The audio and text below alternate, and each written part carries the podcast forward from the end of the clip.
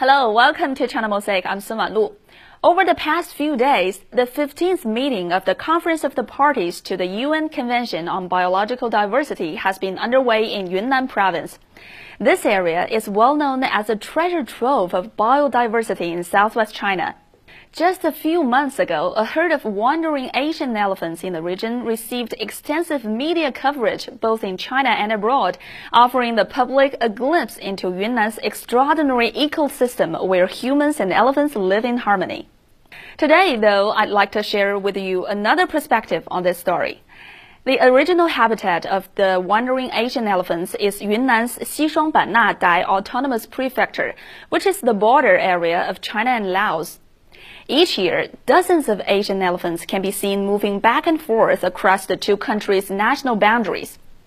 To protect these elephants, China and Laos have designated an area of some 200,000 hectares on the border as the China-Laos Transboundary Biodiversity Reserve.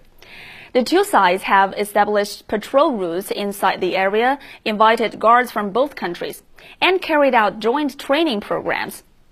In the Laos side of the reserve, hunting and logging have long been part of the daily lives of local ethnic groups.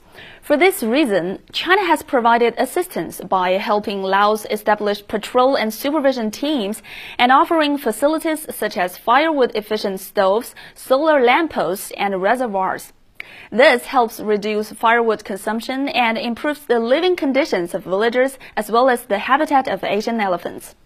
Via these efforts, wild elephants that were once afraid of humans are able to wander freely across the border.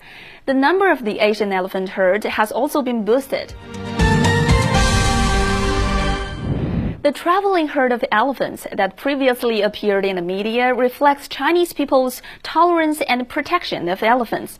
Meanwhile, the situation I've just described shows us that in order to truly achieve the ideal state of harmonious coexistence between humans and nature, cross-border cooperation in biodiversity protection is of paramount importance. In fact, similar to its cooperation with Laos, China has established transboundary protection areas and ecological corridors with many other countries, such as Russia and Mongolia. The number of species in the China-Russia Transboundary Nature Reserve continues to grow, and wild Siberian tigers are beginning to migrate freely between protection areas in Russia and China. In addition, China also proactively supports other developing countries in biodiversity conservation. The ongoing COP15 in Yunnan demonstrates that China has taken its due global responsibility in protecting biodiversity. It also reflects the spirit of upholding multilateralism and foster global synergy on biodiversity protection and governance. This is consistent with the practical efforts China has been making over the years. We hope that the meeting can open a new chapter for the global governance of biodiversity and encourage every country to jointly build a harmonious and beautiful home for all. Thank you for watching.